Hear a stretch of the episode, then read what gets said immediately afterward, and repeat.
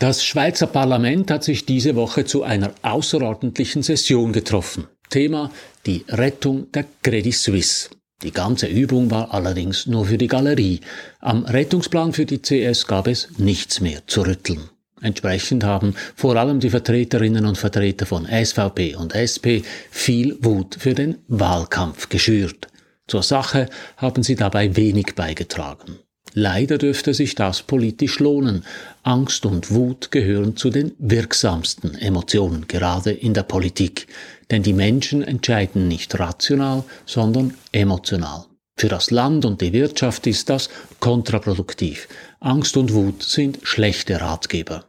In meinem Wochenkommentar versuche ich die Debatte mit etwas mehr Nüchternheit zu betrachten und Ihnen zu zeigen, warum die Rettung einer Bank keine Schande für ein Land ist, vielleicht sogar im Gegenteil. Mein Name ist Matthias Zehnder, ich gebe Ihnen hier jede Woche zu denken. Mein Thema Medien und die Digitalisierung, mein Angebot konstruktive Kritik. Wenn Ihnen das gefällt, drücken Sie doch den Knopf für Abonnieren, dann verpassen Sie meinen nächsten Kommentar nicht.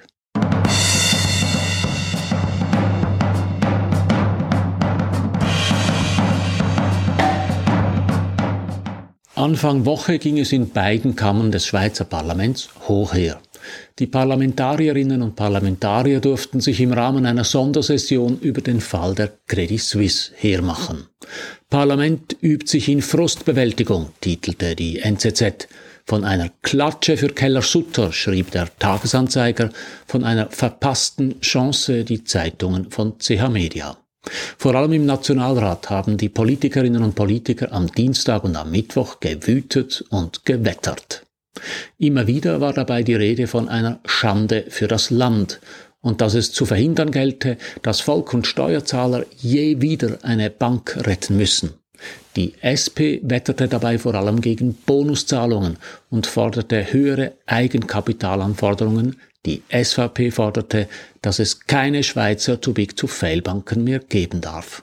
SVP-Nationalrat Thomas Matta sprach von Bestürzung, Entsetzen, Erschütterung, Fassungslosigkeit, Konsternation. Fast schon lustig ist die Begründung. Wörtlich sagte Matter, Zitat, seit längerem hat die Politik bzw. der woke Zeitgeist unsere Großbanken erfasst. Statt auf ihr Kerngeschäft, auf gesunde Zahlen und auf das Erkennen der gefährlichsten Risiken, konzentrieren sie sich auf absolut abseitige Themen wie Genderquoten, Diversity, Pariser Klimaziele und so weiter und so fort. Zitat Ende.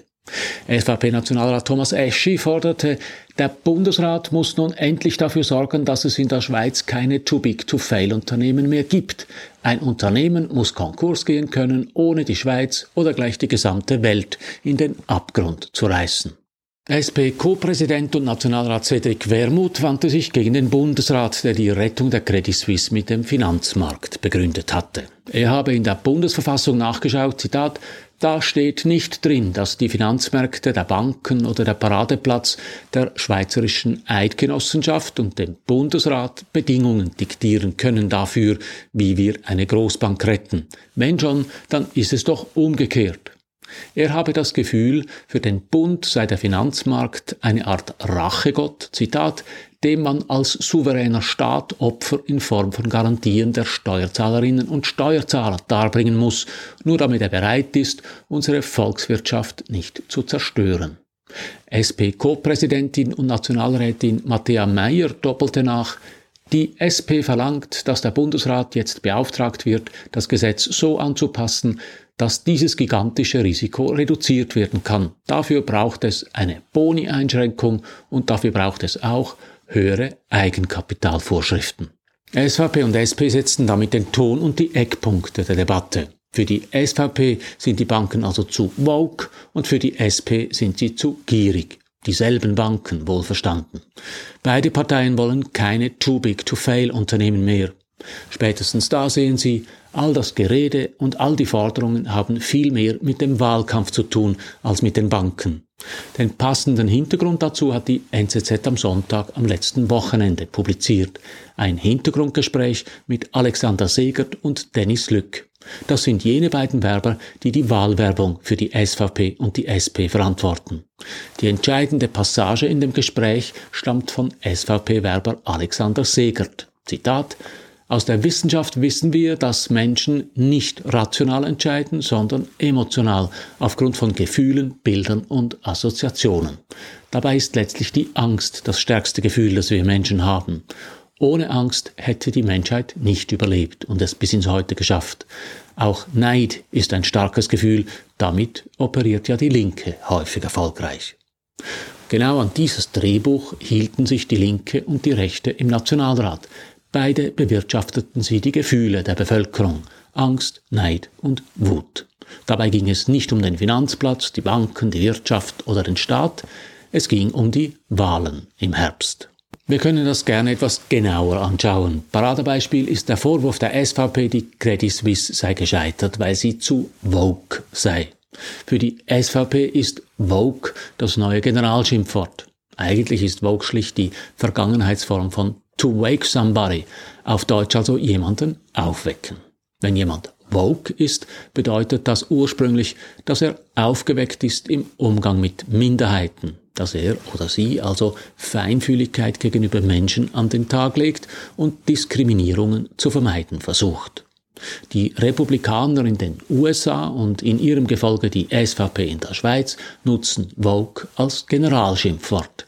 Vogue weckt bei ihren Zielgruppen offenbar so zuverlässig Emotionen wie der Vorwurf Abzocker am anderen Ende des politischen Spektrums.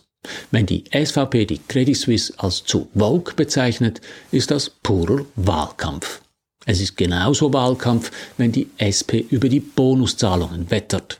Das SP-Publikum regt sich ebenso zuverlässig über das schiere Wort Bonus auf, wie die SVP-Klientel über das Wort Vogue. Klar waren die Bonuszahlungen viel zu hoch, aber eine moraltriefende Betrachtung davon trübt den Blick. Völlig vergessen geht dabei, dass in großen Unternehmen Bonuszahlungen zu einem großen Teil in Form von Aktien erfolgen, die meist über eine bestimmte Zeitdauer gesperrt sind. Ein Manager erhält also Aktien des Unternehmens, in dem er tätig ist. Er wird auf diese Weise vom Angestellten zum Beteiligten. Das ist im Sinne der Besitzer, also der Aktionäre, weil ein am Unternehmen beteiligter Manager längerfristiger denkt. Wenn das Unternehmen abstürzt, verlieren natürlich auch die Aktien der Manager ihren Wert. Vor einem Jahr war die CS-Aktie noch etwa 12 Franken wert, heute sind es noch 80 Rappen. Ein Bonus, der vor einem Jahr auf der Basis von 12 Franken in Aktien ausbezahlt wurde, ist heute also noch einen Fünfzehntel wert. Anders gesagt, pro 100 Franken Bonus haben die Manager noch Aktienwerte von 6 Franken 65 im Depot. Ich kenne Employee Share Purchase Plans vor allem aus Informatikfirmen.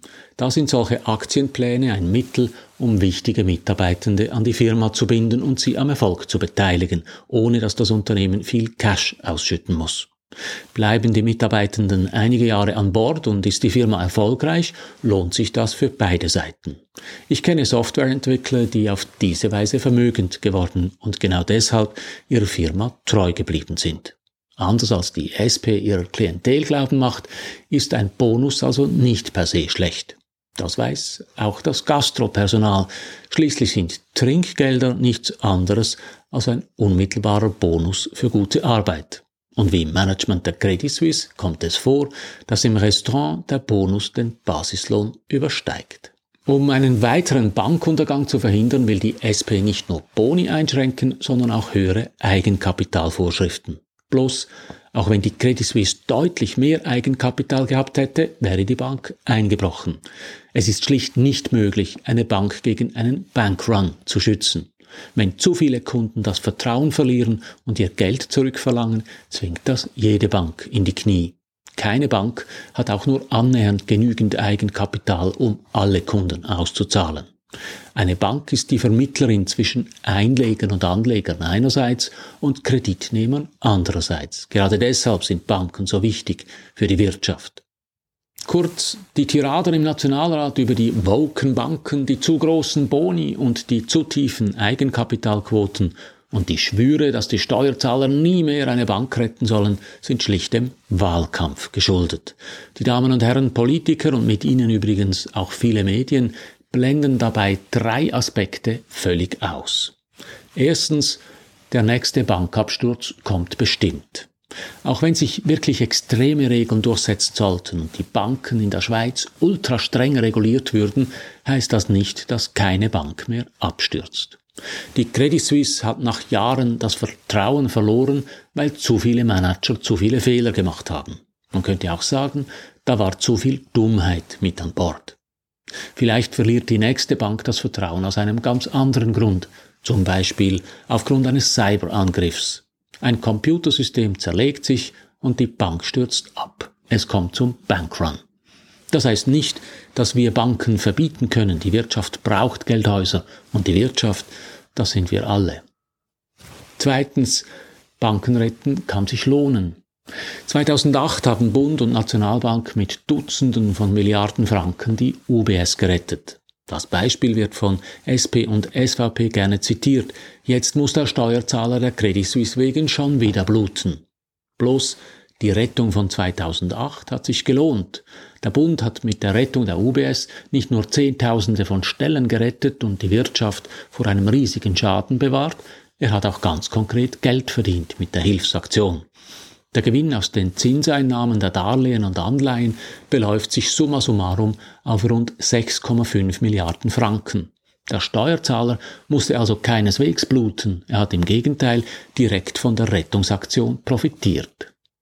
Drittens, das kann nur der Staat.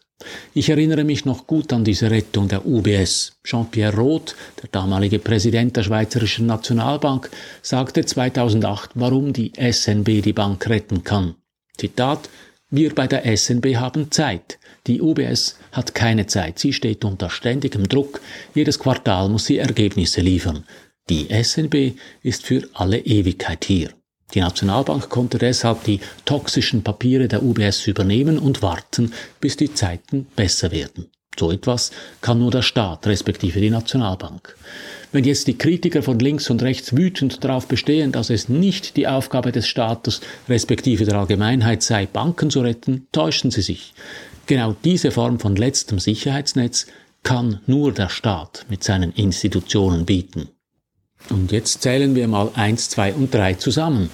Erstens, wir brauchen Banken, aber manchmal stürzen sie ab. Zweitens, die Rettung einer Bank kostet, aber es kann sich lohnen.